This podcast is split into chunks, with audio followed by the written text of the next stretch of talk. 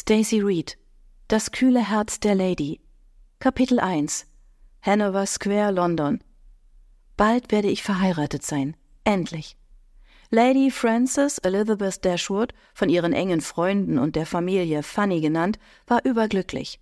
Ihre liebe Mama hatte schon die Hoffnung aufgegeben, dass dieser Tag jemals kommen würde, da Fanny einige Jahre zuvor einen ausgewachsenen Skandal verursacht hatte. Die Schande hatte ihren Vater ins Grab gebracht. Das behauptete zumindest die verwitwete Comtesse immer wieder, obwohl ihr Mann erst vier Monate nach dem beklagenswerten Ereignis gestorben war. Es hatte Jahre gedauert, drei, um genau zu sein, bis Fanny wieder zögernd in die gute Gesellschaft aufgenommen wurde. Wie herrlich war es gewesen, in dieser Saison endlich wieder an Bällen und Hauskonzerten teilzunehmen und im Hyde Park auszureiten, ohne dass ihr die anderen Damen, das Gesicht hinter dem Fächer versteckt, aus dem Weg gingen. Kein heimliches Getuschel mehr oder Gespräche, die plötzlich verstummten, wenn sie sich näherte. Dass Fanny den Kopf wieder hochtragen konnte, war natürlich vor allem der Tatsache zu verdanken, dass Harry Basil, der Marquis of Trent, ihr den Hof machte. Und heute wollten sich die beiden in der St. George Kirche am Hanover Square das Jawort geben. Um geradezu umwerfend auszusehen, hatte sich Fanny für ein modisches Kleid aus blassrosa Seide entschieden, das ihre wohlgeformte Figur besonders vorteilhaft zur Geltung brachte. Ihr blondes Haar war zu einem eleganten Chignon aufgesteckt, aus dem kunstvoll einige Strähnchen gelöst waren, die ihre Wangen umspielten. Das Ganze wurde von einem Blumenkränzchen gekrönt, an diesem herrlichen Tag wollte Fanny als hochelegante und makellose Braut erscheinen. Die Trauung sollte in einer Viertelstunde beginnen, doch weil die Comtesse die Heirat ihrer Tochter mit einem so hochgestellten Gentleman kaum abwarten konnte, war Fanny auf ihr Drängen hin zu früh losgefahren und musste nun in der Kutsche einige Runden um den Platz drehen. Schließlich konnte die Braut ja schlecht in der Kirche auf den Bräutigam warten. Fanny fand es absurd, doch um die Nerven ihrer Mutter zu schonen, hatte sie ihr versprochen, in der Kutsche zu bleiben, bis der Marquis vor dem Altar stand. Fanny war es schon immer schwer gefallen, anderen Leuten gegenüber ihre Gefühle zu zeigen, und so war sie dankbar dafür, dass sie noch ein paar Minuten für sich hatte. Endlich hielt der Wagen vor dem prachtvollen Portal von St. George, und ein Diener sprang von seinem Sitz, um nachzusehen, ob der Marquis schon eingetroffen war.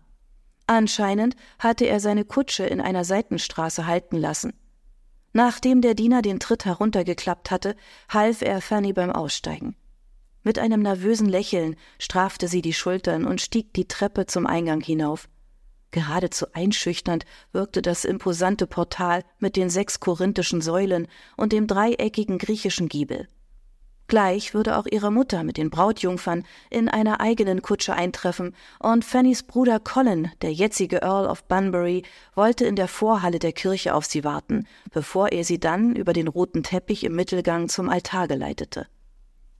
Fanny öffnete die Kirchentür, trat ein und bog nach links in einen schmalen Korridor ab.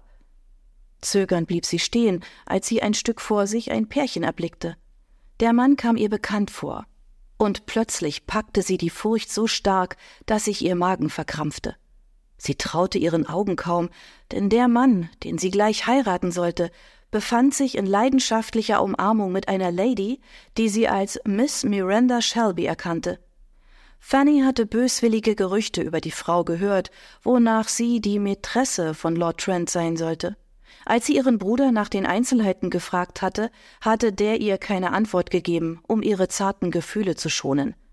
Gegen den Rat ihres Bruders hatte Fanny daraufhin ihren Verlobten direkt auf Miss Shelby angesprochen, doch der hatte ihr versichert, dass seine Freundschaft mit der Dame vorbei sei. Heiße Tränen brannten in Fannys Augen.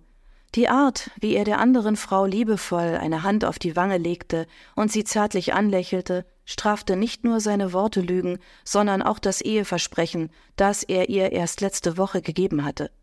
Ihr legte sich eine so erdrückende Last auf die Brust, dass sie ein leises Wimmern ausstieß, doch das Liebespaar war zu sehr miteinander beschäftigt, um Fanny wahrzunehmen. Ach, mein Liebster, ich kann es nicht ertragen, dass du heiraten willst. Wenn ich dich verliere, muss ich verzweifeln, rief Miss Shelby und presste die Hand des Marquis an ihre Brust. Ihr Busen in dem tief ausgeschnittenen Kleid bebte, die goldenen Löckchen wippten und, So dachte Fanny, vermutlich glitzerten Tränen in den hellblauen Augen der Dame.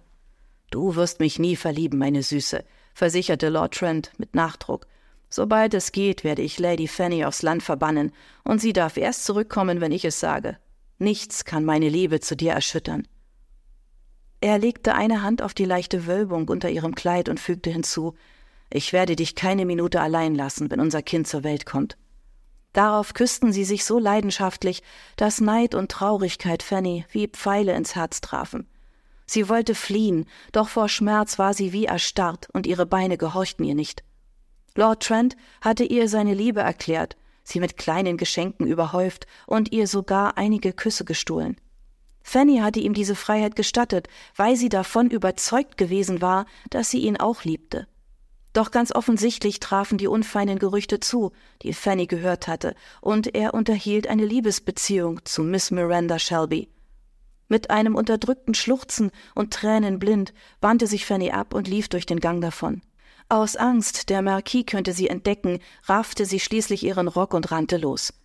Fanny? Erschrocken blieb sie stehen, die zitternde Hand an den Mund gepresst. Mama? Wie gerne hätte sie sich jetzt ihrer Mutter in die Arme geworfen. Mein liebes Mädchen, du rennst ja, als wäre dir der Teufel auf den Fersen, das gehört sich aber nicht. Die Stirn über den fein gezeichneten Brauen gerunzelt, spähte die Comtesse über Fannys Schulter in den Korridor. Fanny ließ sich von ihrer Mutter zu einer verborgenen Nische neben dem Eingang ziehen, von dem aus man zum Altar gelangte. Was ist los, Fanny? Fanny schluckte krampfhaft. Lord Trent. Ja? Ihr wurde ganz heiß. Ich habe ihn gerade in einer höchst unanständigen Umarmung mit Miss Shelby gesehen. Ihre Mutter blickte sie an, als sähe sie ihre Tochter zum ersten Mal. Und das hat dich so aus der Fassung gebracht? Aber Mama, stammelte Fanny verwirrt, Sie, Sie haben sich gegenseitig Ihre Liebe erklärt und sich auf eine sehr anzügliche Weise geküsst. Sie schämte sich vor ihrer Mutter fast zu Tode. Papalapap, heute ist dein großer Tag, und das Einzige, was zählt, ist, dass du in wenigen Minuten eine Marchioness sein wirst, Lady Trent. An Leuten wie Miranda Shelby solltest du dich nicht stören. Sie ist es einfach nicht wert. Und jetzt richten wir dich ein wenig her, denn die Trauung beginnt gleich. Fanny war so verdattert, dass sie für einen Augenblick gar nicht verstand, was ihre Mutter da sagte. Mama, erwiderte sie schließlich, ich kann doch keinen Mann heiraten, der nichts für mich übrig hat und an unserem Hochzeitstag einer anderen seine Liebe erklärt. Unsinn, unterbrach ihre Mutter sie in scharfem Ton. Ihre dunkelgrünen Augen blitzten vor Zorn und Entschlossenheit. Männer werden immer Geliebte haben, weil es ihrer Eitelkeit schmeichelt. So ist es nun einmal, und wir sollten uns nicht daran stören.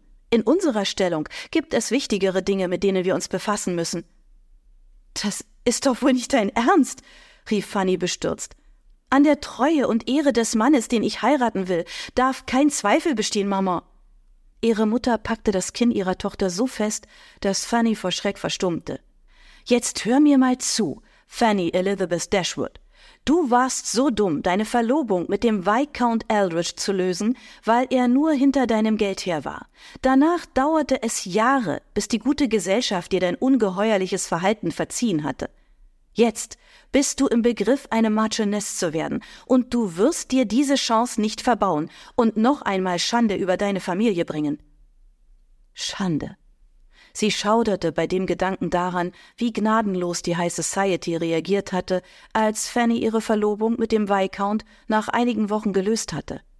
Jetzt stand sie nur innerlich aufgewühlt da und sagte kein Wort. Und jetzt reiß dich zusammen. Wir müssen auf eine Hochzeit.